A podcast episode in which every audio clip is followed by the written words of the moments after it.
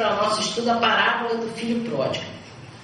Alguns autores é, achavam que deveria ter até outro nome, filho pródigo e egoísta, os dois irmãos. Então, são vários, vários é, títulos que foram sugeridos. Mas nós vamos ficar aqui com o filho pródigo mesmo. Né?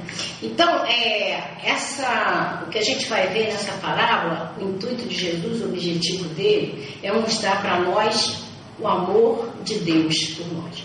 Um, um, Deus bem diferente do que era visto lá no Velho Testamento. É um Deus de amor, de bondade, de perdão.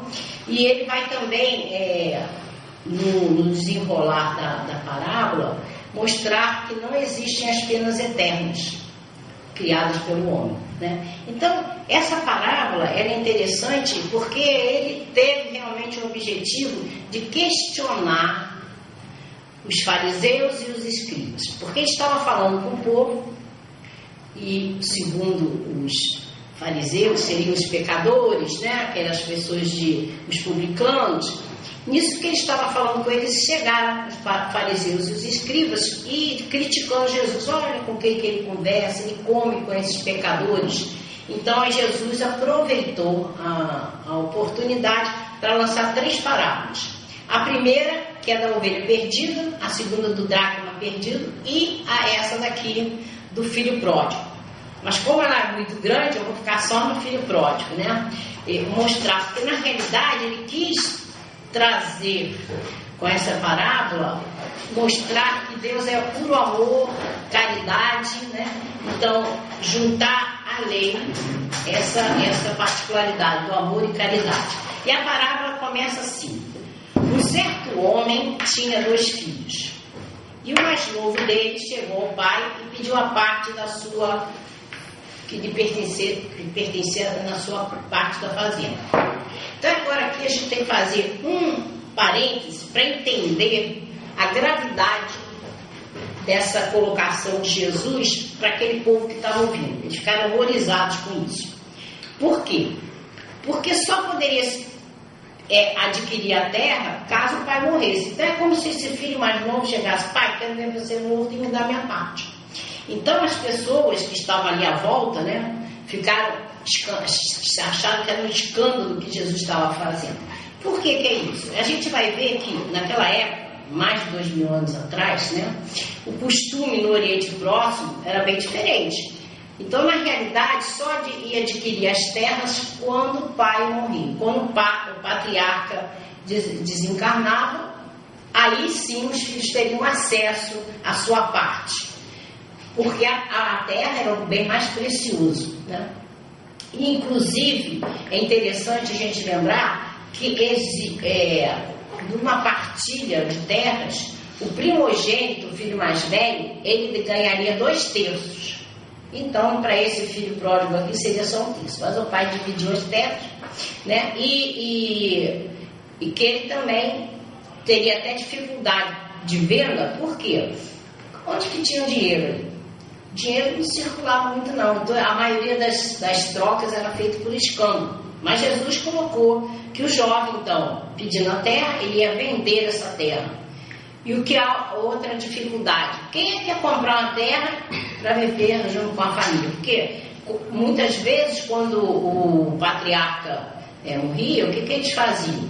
Permaneciam todo mundo junto permanecia, porque o patriarca era dono da terra, da esposa, dos filhos, então ali viviam realmente, a família estava sempre junto. E outra coisa que é interessante a gente lembrar, com essa postura desse jovem aí, pedindo a sua parte, ele estava arriscado a ser linchado, apedrejado, apedrejado. Porque não era admissível que um, um jovem pedisse a parte da sua que lhe pertencesse com o pai ainda encarnado, né? Então, é, é, o pai decide fazer a vontade do filho sem questionar, né? E aí a gente vai ver agora na continuação da parábola que realmente havia uma necessidade de correr para vender essas terras, o rapaz, porque ele poderia, como eu falei, ser apedrejado. E aí nós vamos ver que para aquele momento, essa história contada por Jesus, eu vou repetir, era um escândalo inadmissível. Então, eles pensavam que quando Jesus está contando que o pai, ao invés de dar realmente a terra que o filho está pedindo, que ele fosse deserdado, né? Mas não foi isso que é, aconteceu, né? Então, nós vamos continuar a, a palavra vendo o que, que aconteceu em seguida. E poucos dias depois, o filho mais novo, ajuntando tudo, partiu para uma terra longínqua e ali desperdiçou seus bens, vivendo dissolutamente. E havendo gastado tudo, sobreveio então naquela terra uma grande fome e começou a padecer necessidade. Então, sem dinheiro, né? E aí chegou um dos cidadãos daquela, daquela região e pediu um emprego, que foi levado então, ele foi levado aos campos para apacentar porcos. Aí que vem, começa a desdita desse filho jovem aí, desse filho mais moço, por quê? A gente sabe que para o judeu lidar com porcos era terrível, né? Isso é, era uma, muita humilhação. A gente sabe que desde Moisés, que ele deixou bem claro para o povo que o porco era imundo, né? A carne era impura. Então, ser colocado para apacentar porcos é onde ele vai começar a colher aquilo que ele plantou. É a consequência da sua atitude. E aí, continuando a parar. E desejava ele encher o seu estômago com as bolotas que os porcos comiam e ninguém lhe dava nada. Vamos ver até que ponto ele chegou. Foi para o fundo do poço. Além de ele estar é, apacentando os porcos, que para ele já era uma humilhação, não tinha nada que comer. Então ele desejava comer a comida dos porcos. E essas, essas bolotas, né, são as alfarrobas, na realidade elas existem de dois tipos.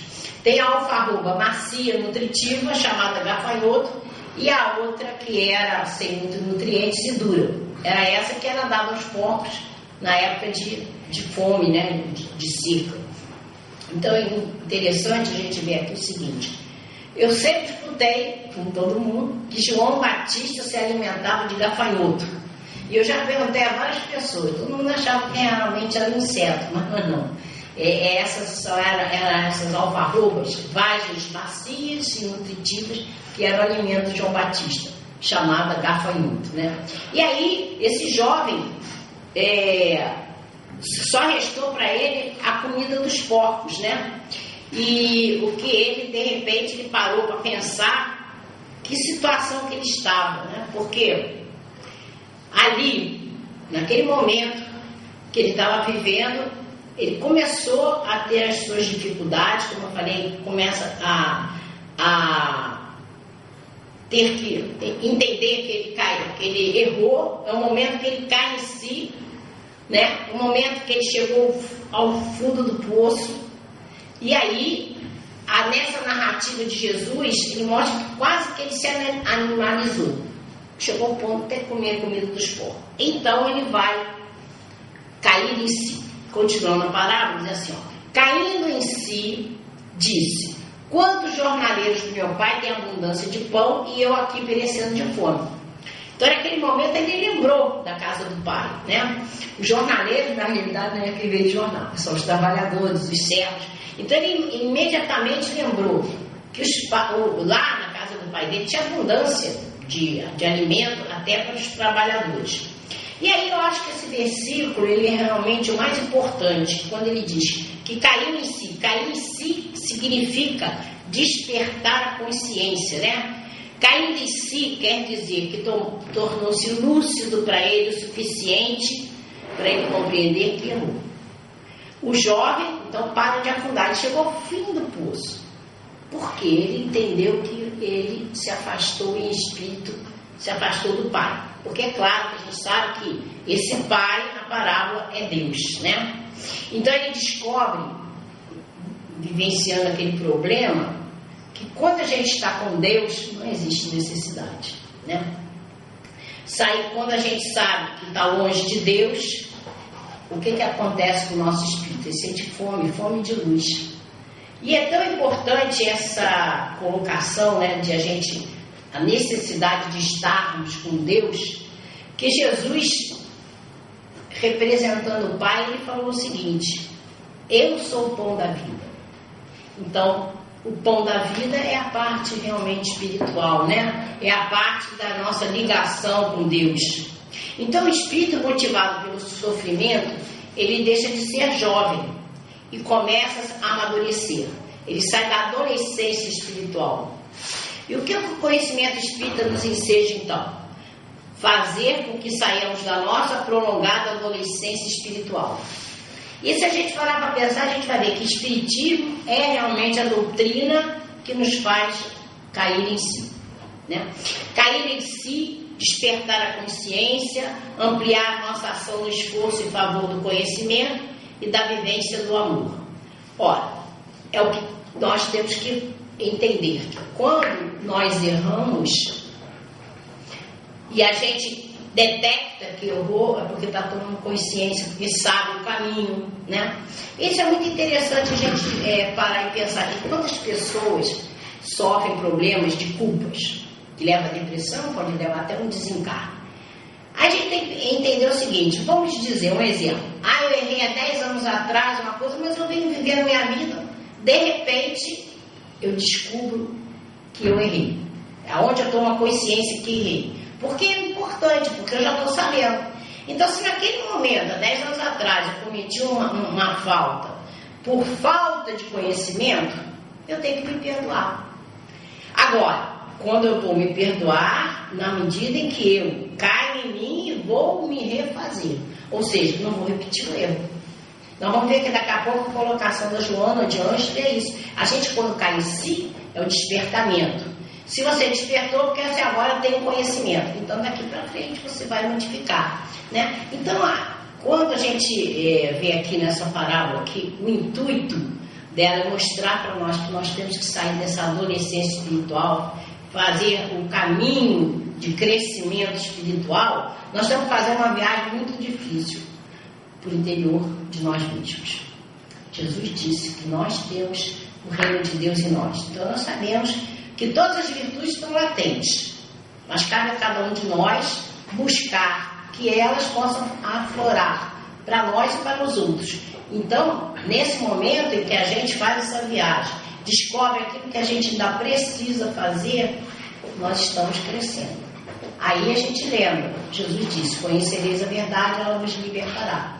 Então, na medida em que a gente detecta alguma coisa que não vai bem, mas que a gente tem a possibilidade de fazer diferente, de fazer de novo, de fazer é, a caminhada para esse crescimento espiritual, nós vamos nos libertando das amarras, porque tem muita gente, é, até há pouco tempo um conhecido nosso, a gente estava fazendo estudo e a gente tocou nesse assunto. Ele é uma pessoa que tinha tudo para ser feliz, ele vive muito acabrunhado. Então nós estávamos conversando e falou, ó, você você carrega alguma culpa aí, pode ser até de outra reencarnação, você não tenha. É, porque pela vida que ele tem, normal, nesta encarnação, a gente não viu aonde poderia né, ter esse gancho da culpa. Então, provavelmente, ele trazia de outra vida. Então, aí a gente foi trabalhando, trabalhando com ele, que realmente a gente tem que se perdoar. Nós temos que ter a noção de que nós somos afeitos a erros. Porque se a gente achar que não pode errar, nós somos orgulhosos de estar se achando melhor que os outros. Não, nós estamos afeitos a eles, estamos no planeta de provas e expiações, mas com a possibilidade do crescimento espiritual. Para isso a gente está reencarnado. A gente tem que aproveitar a nossa reencarnação para fazer essa mudança, sair da adolescência espiritual para começar esse amadurecimento. Então, por isso que Jesus disse: Conhecereis a verdade, ela vos libertará. E a liberdade nossa vai ver a cada coisa que a gente for vencendo, nós estamos cada vez mais livres das amarras né, que nos prendem a essa, esse primitivismo nosso ainda. Né? Nós estamos engatinhando espiritualmente. Né? Agora, a gente lembra o seguinte: vai chegar realmente o momento da nossa evolução que a gente não vai precisar mais cair em si. Porque a gente já estará com a consciência, a conduta, que vai estar perfeitamente afinada com as diretrizes do Evangelho. A Joana de Anjos nos diz o seguinte, ó, caímos em nós e redefinimos o rumo da nossa vida como ser imortal destinado à plenitude, é, é chegar à plenitude. Porque começamos a regressar à casa do Pai. Olha que interessante. Caímos em nós, redefinimos o rumo, é a nossa mudança. Né? Porque a gente está indo para a casa do Pai, regressar à casa do Pai. Então, o que a gente entende? Fomos criados simples, ignorantes, uma caminhada para esse crescimento espiritual para voltar onde? Para a casa do Pai. E aí ela continua falando assim, ó. Razão pela qual Jesus disse que ele e o Pai eram só, perfeita integração. E aí a gente lembra do Paulo de Tarso, né? Quando ele caiu em si, o que, que ele verbalizou? Já não sou eu que vivo, mas é Cristo que vive em mim. Então, na realidade, ele se integrou né, ao pensamento de Jesus e, consequentemente, ao pensamento de Deus. E a Joana adverte: ao cair em si, é natural que surjam as culpas que, do ponto de vista psicológico, é produtiva desde que bem direcionada. É isso aí. A gente entende o seguinte: a gente toma conhecimento do erro, não podemos nos desesperar, temos que nos desculpar para a gente continuar a caminhada, mas que cabe a nós não repetir o erro, né? E, causa, e, e no lugar do mal, vamos reparar com o bem. Né? A gente sabe que a nossa trajetória aqui na Terra é justamente para a gente praticar o bem, porque Jesus só pregou amor. E é o que nós temos que fazer. Então, a cada é, tomada de consciência nossa, que a gente é, tenha entendimento que temos que nos modificar para melhor, aproveitando então para fazer o bem. Porque a gente lembra o que, que Pedro disse para nós.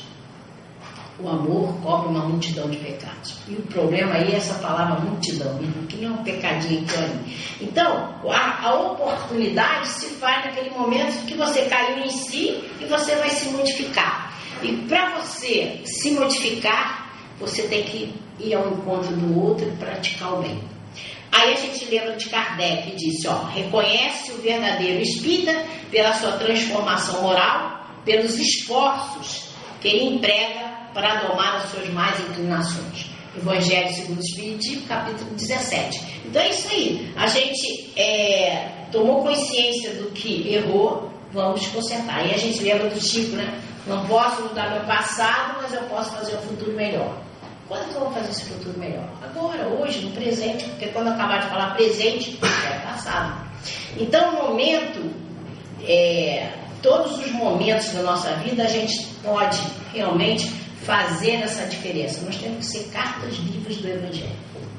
O que é ser carta viva do Evangelho? É estudar o caminho que Jesus traçou para nós e vivenciar, porque naquele recado do meu coração, o Bezerra já trouxe para nós informação, né?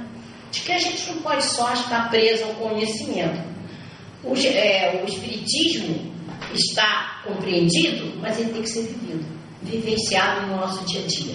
Então, na, na medida em que a gente se propõe a melhorar, nós vamos lembrar da mensagem de Jesus: amar a Deus sobre todas as coisas. Então, nós somos, vamos amar a Deus quando nos amarmos. Quando a gente sentir realmente amor por aquele que está do outro lado do mundo, aquele que está perto de nós, amar a humanidade. Nós fazemos parte dessa família universal. E aí, amar ao próximo como a si mesmo. Jesus deixou bem claro isso que eu acho importante, que se você não consegue se amar, você não tem capacidade de amar o outro. Então, amar ao próximo, a gente sabe que os Espíritos nos falaram, né, estão sempre nos alertando, e a irmã nos chamou a atenção que fazer a caridade era para ser feita aqui, agora, hoje, sempre, incondicionalmente. Então, na medida em que a gente quer realmente ver, como Pedro falou, que o amor cobre uma multidão de pecados, na medida em que a gente errou, a gente vai tentar consertar, mas vamos exercer o amor. Essa é a grande é, oportunidade que nós temos. Vivenciar o amor a todo instante. Porque Jesus falou que naquela época ele não podia falar tudo, mandaria o Consolador, a gente sabe que o Consolador é a doutrina espírita, que traz para nós o quê? O conhecimento da imortalidade da alma. Então, uma pessoa tendo esse conhecimento, ela jamais vai buscar o suicídio. E eu vou fazer um parênteses aqui, que eu acho muito importante quando a gente está falando de suicídio é que as pessoas, é, o que está acontecendo aí no mundo, a cada 30 segundos no Brasil uma pessoa se, suicida. No mundo a cada 40 segundos. Não há divulgação para isso, mas a, a, quantidade é muito grande. O que, que a gente fala e pensa? O que está faltando? Deus. O conhecimento de Deus está faltando. Então, a gente vê as pessoas, elas estão muito desligadas umas das outras. Eu tenho uma amiga que foi na semana passada na casa da cunhada, elas também se gostam. Ela tocou campainha, alguém da família viu, não abriu a porta para ela. Depois ela falou assim: Ah, você esteve lá, né? Mas estava todo mundo dormindo. E o filho dela, que é um jovem de 30 e poucos anos, falou que os colegas não se visitam mais, porque vai atrapalhar. O outro quer ficar lá no computador, fazer uma coisa e outra. Então, o que a gente vê que está acontecendo um desligamento das pessoas. O amar o próximo está muito difícil da gente ver. Porque você vê assim, uma reunião de pessoas. Se você olhar, vamos nos encontrar com os amigos. Está todo mundo lá no zap. Quem olha para quem? Ah, eu vi ah, um tempo atrás um casal namorando, um do lado do outro. Sei lá se estava falando, eu te amo, eu também, mas ninguém olhava para o outro. Eu falei, estão brincando, vocês estão brincando, né? Eu não consegui, falei, vocês dois estão brincando, né? porque eles não olham para o outro. As pessoas não se olham. Então, nesse momento difícil que a gente está passando, porque as pessoas às vezes, ao olhar para outra, o olhar daquela pessoa está gritando socorro, mas se você não olha, como você vai ajudar? Então, a gente tem que fazer isso aí, ser carta viva do Evangelho, no sentido de dar amor para as pessoas que estão à nossa volta, olhar para as pessoas, se abraçar, sorrir, uma palavra amiga, porque às vezes uma palavra amiga tira a pessoa de, um, de uma depressão, de uma, uma possível é, desistência da vida. Então as pessoas têm que entender essa mensagem de Jesus, amar ao próximo como a si mesmo. Então nós temos que olhar mais as pessoas, nos interagir com as pessoas. É, o Gonçalo estava falando que ele falando sobre problema de educação, ele contou assim um caso, seria o caso de uma mãe está lá no, no zap, o filho chega aí, aí tudo bem, mas ela não tirou o olho do, do celular. Como é que uma mãe vai saber o que o filho está passando? Né? A gente olha para o nosso filho, o olho dele, já, ele pode disfarçar, mas ele conhece. Está acontecendo alguma coisa, está acontecendo um problema e a gente pode ajudar. Mas se as pessoas não se ajudarem, Aonde está o amor? Então nós precisamos entender muito bem essa mensagem de Jesus: amar ao próximo como a si mesmo. E quando a gente conseguir amar o próximo como a si mesmo, estaremos amando a Deus. E a doutrina espírita, que nos mostra que somos imortais, ela nos mostra também que nós estamos sob a lei da reencarnação.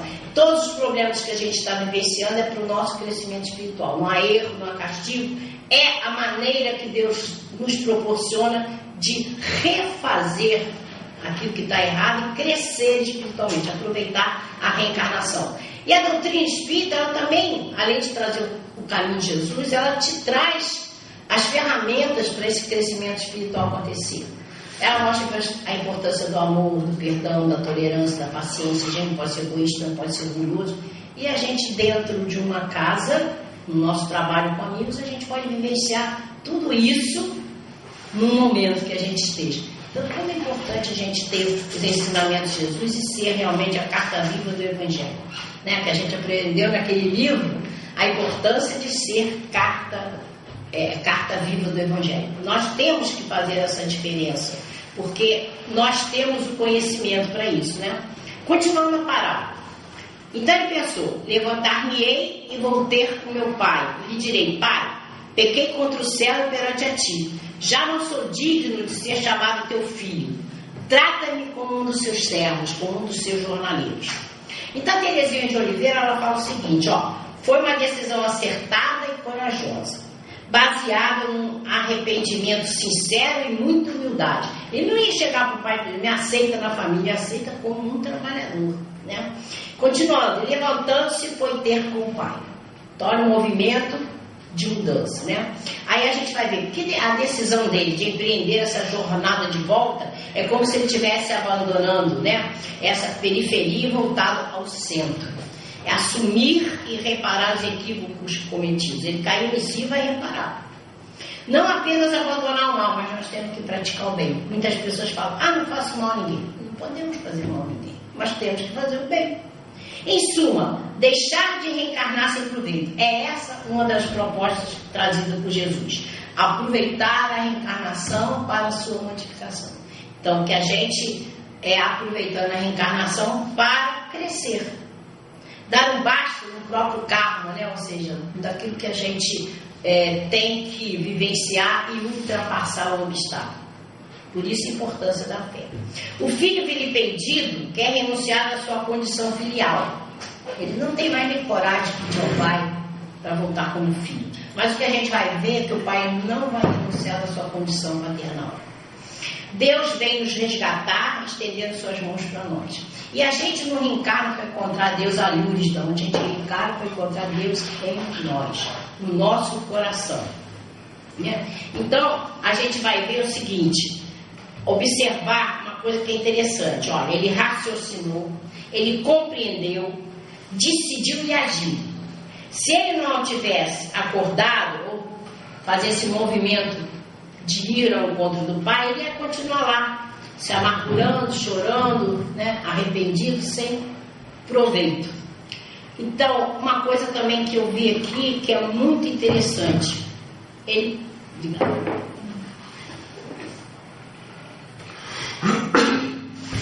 Quando ele estava no fundo do poço, o que, que ele pensou? Voltar para o Pai. Então Jesus deixou muito claro a bondade de Deus aqui. Por quê? O filho não, pensou, não titubeou, ele pensou, vou voltar para o meu pai. Ele não teve medo de voltar para o pai. Aí a bondade, porque se fosse no Velho Testamento, esse filho não ia passar nem na porta, né? porque Deus era vingativo, mal, mas não. Ele pôde pensar em voltar, foi ao encontro do pai porque ele sabia que ele era bom. Continuando a parar. E quando estava longe, o seu pai foi o primeiro a vir se moveu de íntima compaixão e correndo, a palavra-chave aqui, correndo, lançou-lhe ao pescoço e beijou.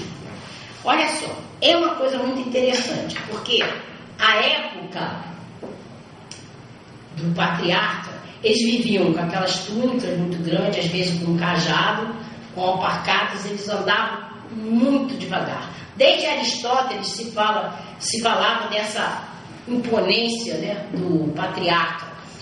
Quanto mais devagar ele andasse, mais majestoso, mais poderoso ele era.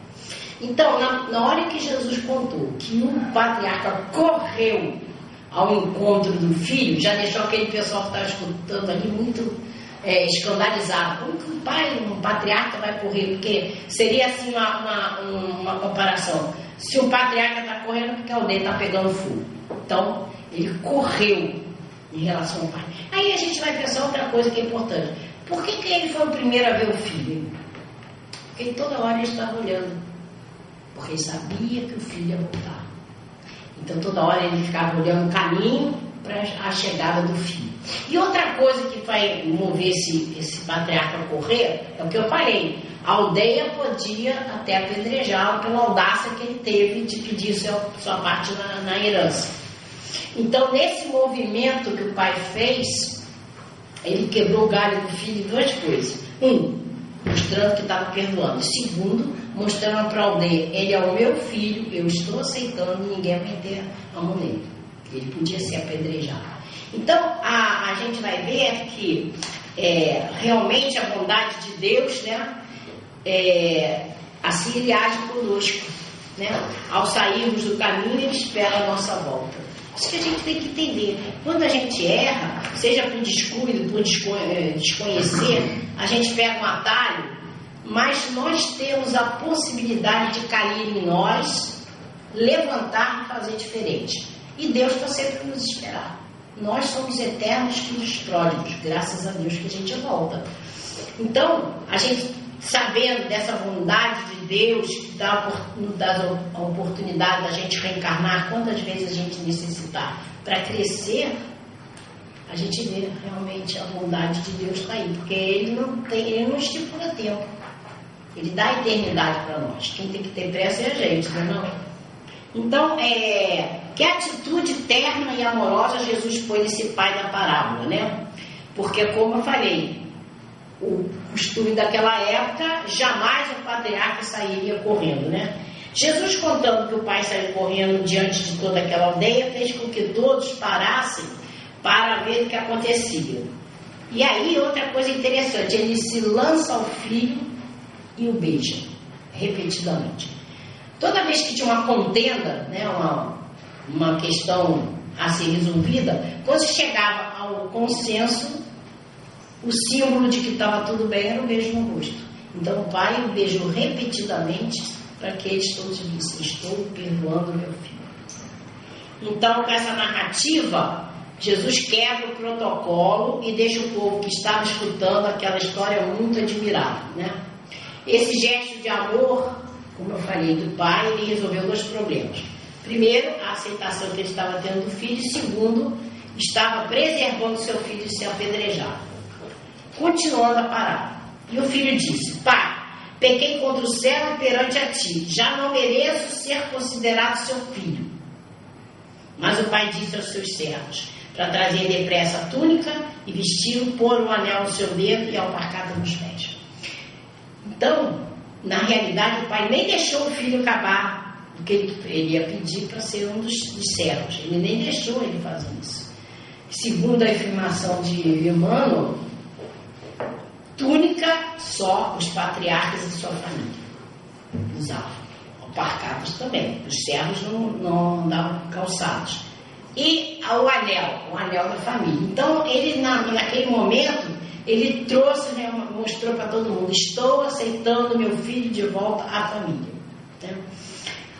E aí, o que, que seduz, deduz disso? Que realmente o patriarca mostrou que a reintegração do seu filho como pertencente à família. Segundo Caio Achuter, a parábola do filho pródigo é a magnificência de Deus, ao mesmo tempo o solene e categórico protesto de Jesus contra a doutrina blasfema, caduca e irracional das penas eternas do inferno que foi criada, foi inventada pelo Papa. Agora há pouco tempo o Papa Francisco né, se colocou, ele, ele colocou que não existem essas penas eternas, né? Então a gente vê assim, é, realmente que o Papa está ele tá, é, colocando para nós, independente de qualquer religião, o entendimento que nós somos verdadeiro, verdadeiramente irmãos, pertencentes ao mesmo Pai, e que o Pai é tão bondoso que nos dá a possibilidade de voltar ao caminho. Se não existe penas eternas, é óbvio que a gente tem a oportunidade, então, cair, levantar e fazer o bem. Né? Então a parábola ensina para nós a nova imagem de Deus. Aquilo que eu disse no início. Jesus está aproveitando e acrescentando amor e caridade às leis divinas. Né? O Deus que Jesus nos apresenta é um Pai amoroso que disciplina, mas ama o perdão. Um Deus bem diferente que era apresentado pelo judaísmo. Continuando a parábola. E trazei o bezerro cevado, matai-o e comamos e nos alegremos pois este meu filho estava morto e reviveu. Tinha se perdido e foi encontrado. Então todos começaram a se alegrar. Então naquele momento, né, é, que ele pede, um, um bezerro cevado, ele estava convidando toda a comunidade a participar da festa, porque não existia geladeira para guardar né, o, o que sobrasse do bolo. Então naquele momento ele estava realmente chamando todos da aldeia para comemorar a volta do seu filho, né? E aí, novamente, para aquele povo que estava escutando a história de Jesus, eles acharam que aquilo era um escândalo. Como que um homem vai matar um bezerro do seu filho que tinha desrespeitado o pai?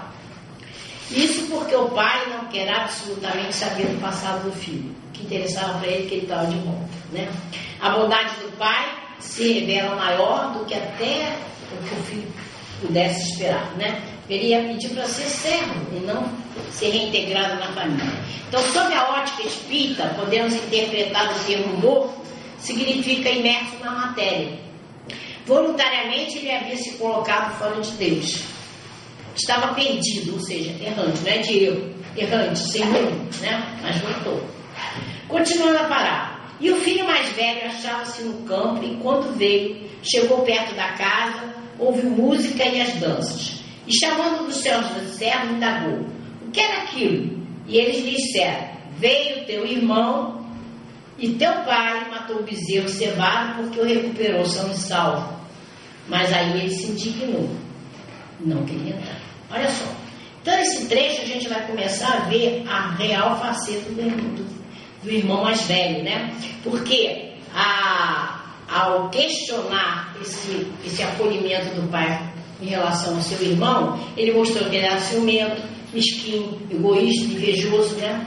E estava realmente se insurgindo contra o pai. Então, a parábola ainda traz assim, ó, e saindo o pai insistiu com ele, ó, novamente esse pai se humilhou. Ele não era orgulhoso, ele se humilhou, humilhou perante toda a aldeia no momento em que ele vai pedir ao filho para entrar, o filho mais velho. Então, o filho mais velho, respondendo a ele, disse: Eis que te sirvo há tantos anos sem nunca transgredir as tuas ordens, e nunca me deste um cabrito para me alegrar com meus amigos. Vindo, no entanto, este teu filho, já não era irmão dele, se teu filho é, que esbanjou tua fazenda com as meretrizes, mataste o bezerro cevado. Então, o filho mais velho, aquele vai se insurgir contra o pai, vai desrespeitar o pai, e na realidade ele está se enaltecendo, querendo né, mostrar os defeitos do outro. Então, o que a gente está vendo aí é que na realidade ele não era bom. Ele não, e outra coisa que a gente tem que lembrar aqui, esse filho mais velho, ele tinha, na ausência do pai, ele seria o representante do pai, ele seria um conciliador. Ele não moveu uma palha para tentar conciliar pai e filho. Para ele estava bom, outro vai embora, sou dono de tudo. Então, mesquinho, invejoso, orgulhoso, né? Porque ele está apontando todas as falhas do irmão, mas querendo se enaltecer. Então o pai, mais uma vez, usando de misericórdia e compaixão, diz ao seu filho mais velho: Filho, tu sempre estás comigo e todas as minhas coisas são suas. Mas era justo nos alegrarmos e folgarmos, porque este teu irmão, chama atenção, esse é teu irmão, estava morto reviveu, tinha se perdido e agora achou-se. Então, o pai não usou da justiça dura, né, como filho mais velho. É como se ele dissesse: que partilhava tudo com ele. Então, ele estava sempre junto dele, mas era importante que eles aceitassem o irmão que sofreu, né, passou dores e que ele tivesse então a oportunidade de vivenciar na família novamente. Né? O irmão mais velho não pensava nem sentia nada disso. Na sua justiça egoísta, invejosa e agressiva, ele queria que o pai condenasse o outro e enaltecesse a ele. A Terezinha de Oliveira disse o seguinte, ó, não era assim que estavam agindo os escribas e fariseus? Diziam-se mais conhecedores e cumpridores das leis divinas, mas não tinham amor nem piedade para com seus irmãos, ignorantes, fracos e infelizes. Então, esse momento da parábola é justamente Jesus está questionando. Vocês que sabem a lei não, é, não vão é, usar o amor? Então ele questionou todos eles, porque os ensinamentos de Jesus estão calcados no amor. Então, se eles tinham conhecimento, o que eles tinham que fazer? Colocar em prática. É isso que cabe a nós. O entendimento que nós temos, o, o caminho, temos em um entendimento de que precisamos exercer o amor incondicional. Para a gente não ser nem um fariseu, nem um escriba. Né? A, continua ela falando o seguinte: julgavam mal a atitude benevolente de Jesus para com os que haviam desviado do, bem, do bom caminho. Não entenderam que o Filho do Homem veio salvar o que estava perdido, chamado ao arrependimento não os justos, mas os pecadores. E curar não os que estavam sãos, mas os doentes. E a gente vai ver isso em Lucas e Mateus, né? Então manda o amor se procure resgatar quem estava espiritualmente desorientado. É isso que cabe a nós não condenar ninguém, a gente não pode julgar ninguém, ninguém é, sabe da história, talvez, da vida daquela pessoa naquela reencarnação, mas de vidas pregressas. Então, ninguém pode julgar a atitude de um de outro. Tem um fundamento a pessoa é, agir daquela forma, a gente não sabe, às vezes nem ela sabe por que está agindo daquela forma. Cabe a nós o quê? Uma maior tolerância, compaixão, ter a realmente o amor de buscar ajudar aquele que está tá numa situação ruim. Então nós temos que, tanto ensinamento, todos os ensinamentos de Jesus estão tá calcados, estão calcados no amor. E que é a nós que cabe fazer essa parte, né? Vinícius disse assim, ó, no balanço geral o delito do pródigo é menor e menos grave do que o seu irmão. Por quê? A sua culpa revela fraqueza, inexperiência, não maldade ou desamor. Porque ele só prejudicou ele mesmo. Não envolveu a ruína de terceiro nas suas aventuras, não ocasionou dor física nem moral ao seu próximo. Foi, é, isso ainda é o Vinícius, tá? Foi insensato, leviano, boêmio, perdulário, prejudicando somente a si mesmo. O pródigo, a despeito das insanas que cometeu, não atentou tão gravemente contra a lei como o filho mais velho, não feriu os sentimentos paternos de modo tão desalmado e cruel. Ele pediu, o pai deu, mas outro não, o outro está insurgiu contra o pai. Né? O mais velho, egoísta, pretendeu monopolizar a herança e o convívio paterno. Sentiu-se bem sem o irmão transviado, por, cu, é, por sorte ele nunca se interessou. Porque ele também podia depois procurar né, o irmão para tentar trazê-lo. Ele seria agora o único herdeiro. Por isso ele se indignou com o retorno do irmão e muito mais com a, a forma que o pai o recebeu. Onde está sua decantada santidade? Onde seu puritanismo? Não procedeu mal para não se comprometer para sua integridade moral. Porque se ele fosse realmente bom, o que queria fazer? Acolher o irmão. Ou ter, ter tentado ainda fazer com o irmão nem saísse, né? Então, na realidade, segundo Vinícius, era só aparência de santidade, porque ele não, viu um gesto, não tinha um gesto altruísta em relação ao próximo.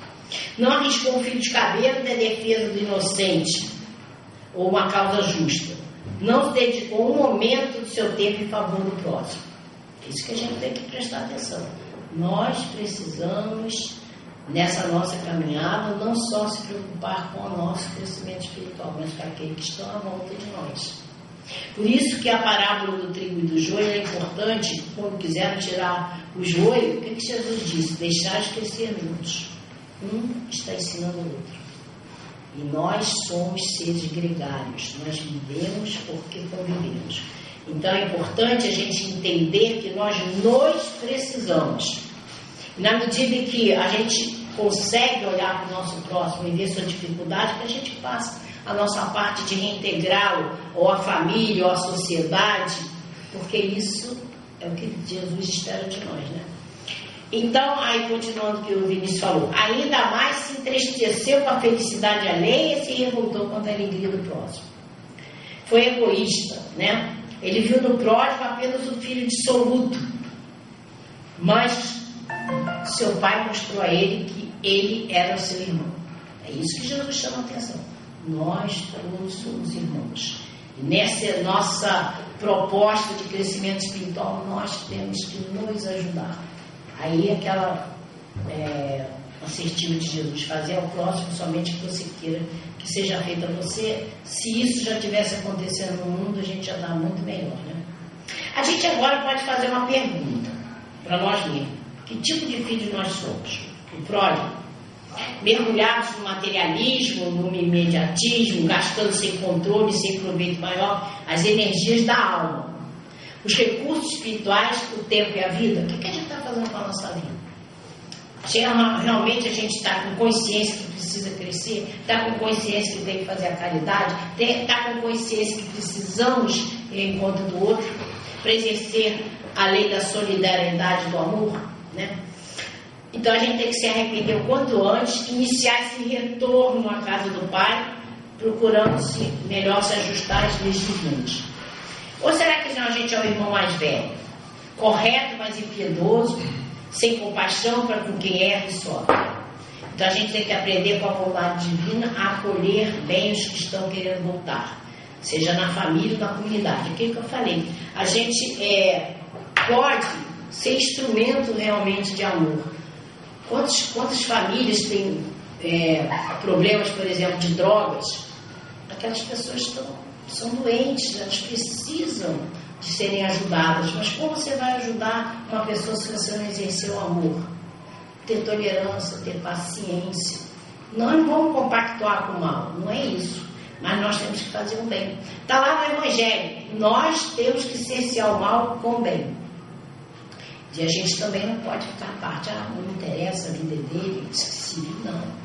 faz parte da nossa conduta de cristão e ao encontro do outro ajudá-lo na medida do possível. Porque é, é a consciência nossa de que nós somos verdadeiramente irmãos. Quando o homem chegar a essa conclusão, ele estará amando a Deus e estará fazendo realmente a sua parte de amor. Não, não vou ficar alienado, só estou preocupado com o meu umbigo, só eu quero crescer espiritualmente. Mas se você não exercer amor, você não cresce espiritualmente, não. Então, a nossa parte é essa: estar atento aos pedidos de socorro daqueles que estão à nossa volta. E eu volto a falar o que eu falei no início: temos que olhar as pessoas nos olhos, porque muitas vezes a gente pode fazer a diferença com um abraço, com um sorriso, um aperto de mão, que lá que seja. Eu me lembro uma vez que eu estava na, andando na Federal, já uns anos atrás, e eu estava chorando, porque eu estava com problema. Não era um problema tão muito sério, mas eu estava andando ali, ó. Ali você vê pássaros, você vai olhando a natureza, você fica alegre, né? Eu estava chorando. Aí nisso veio uma jovem, não querendo ser preconceituosa, mas jovem com cumprimentar gente de mais idade é difícil. Mas ela passou por mim e falou assim, bom dia! Eu levei um susto. Olhei para trás, ela estava com um sorriso daquele. Aí eu, bom dia, eu fiquei alegre. Um segundo depois estou andando só olhando. Gente, eu falei assim, como é que eu mudei? Meu astral mudou. Eu passei a ficar alegre num momento que eu estava só para um bom dia de uma pessoa estranha. Então, como é importante, gente, né? Uma coisa que eu gosto de fazer, andar na rua, às vezes você tem um velhinho, uma velhinha, um senhorzinho, uma senhorzinha, você olha para eles, bom dia, dá um sorriso. Gente, eles ficam numa felicidade. Você nem conhece a pessoa, mas custa. Né? As pessoas têm que entender que nós fazemos parte da mesma família e temos que buscar esse, é, essa nossa atitude de ajudar. A gente pode ajudar quem pensa sobre a sua própria situação, a gente vai ajudar e mostrar à pessoa que tudo passa. Então, no momento que você está em dificuldade, mas você tem a oportunidade de se refazer, de modificar, de ser realmente uma pessoa que está se libertando das suas amarras. Mostrar que pode se reerguer moralmente, aqui que eu falei, seja de drogas ou outra situação qualquer, você pode mostrar à pessoa que se ele é filho de Deus, já é um privilégio ser filho de Deus, e que não está sozinho no mundo, a gente nunca está sozinho. Nossos amigos espirituais estão sempre a nos ajudar. A gente que tem que ter ouvidos para ouvir, ou seja, abrir o canal. Né? Eu tenho uma, uma passagem também no Recado do Meu Coração que o Bezerra fala que eu achei genial. Ele fala assim: você tem um problema, divide esse problema com uma pessoa da família, com algum conhecido. E eu fiquei pensando, é, porque olha só, às vezes você está tão desesperado que você fecha os ouvidos para a intuição. Aí, o seu amigo espiritual não consegue chegar a você. Aí você abre, você abre para o amigo. O seu amigo espiritual vai conversar com o amigo espiritual daquela pessoa. Aquela pessoa vai trazer para você a luzinha que estava fluindo tudo. Por isso que a gente diz, a pessoa que está fora do problema enxerga melhor. Enxerga na Léa, que é o, o, os seus amigos espirituais falaram para ela, para o amigo espiritual dela, e ela nos traz a coisa. Ou seja, a né? O espírito superior fala, não quer me ouvir, então cruzar os braços. Não. Eles arranjam um jeitinho de chegar até você por outras vias, porque você nunca está só. Deus nunca nos abandona, né? Ó, estimular também o esforço, o equilíbrio, né? Amparar com amor quem está fazendo a longa, difícil e trabalhosa viagem de volta, até que recupere a dignidade de filho de Deus, revestindo-se novamente de valores espirituais. E a gente pode chegar a uma conclusão: Deus é imutável. Seu atributo principal é o amor. Ele espera que o homem o procure. Deus é a luz da vida. Quanto mais próximos estivermos dele, mais iluminados estaremos e mais fortalecidos. Ao afastarmos dele, nós está indo de encontro o quê? As trevas. E aí eu vou ler aqui para a gente concluindo o que a Joana de Ângeles trouxe para nós. Infelizmente, eu vou ler, porque é muito triste. Olha o que, ela diz. Jesus, como sendo o filho pródigo do amor, haja vista que se afastou das regiões celestes, na casa do Pai, e foi para o país longínquo da matéria densa. vivendo com a ralé, pigmeus morais, que é a simbologia do corpo da parábola. Adivinha quem é a ralé? Então está bem claro. Então Jesus é o filho pródigo do amor que saiu da, da casa do pai e veio até uma região longínqua, de matéria densa, para nos ensinar. Né? E que a gente lembra que ele nos, nos ensinou realmente a, ao que? A gente se dissipar, conseguir dissipar da sombra individual, mas foi incompreendido e crucificado, mas voltou rico de bênçãos à casa do Pai. Então é isso que a gente tem que entender. Essa parábola, ela veio realmente mostrar para nós Deus em toda a sua plenitude de bondade e de amor. E que a gente é, tem que lembrar daquela passagem né, que diz que qual filho que vai pedir pão ao pai e vai dar pedra? Imagine Deus. Então que nós estejamos sempre é, lembrando da importância de orar e vigiar. Né?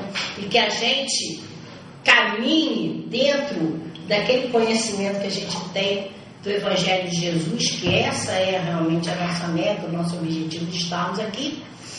E que a gente então procure no nosso dia a dia colocar em prática. Não adianta a gente só estudar. Nós temos que colocar em prática essa vivência do amor diariamente, com todos que estão à nossa volta.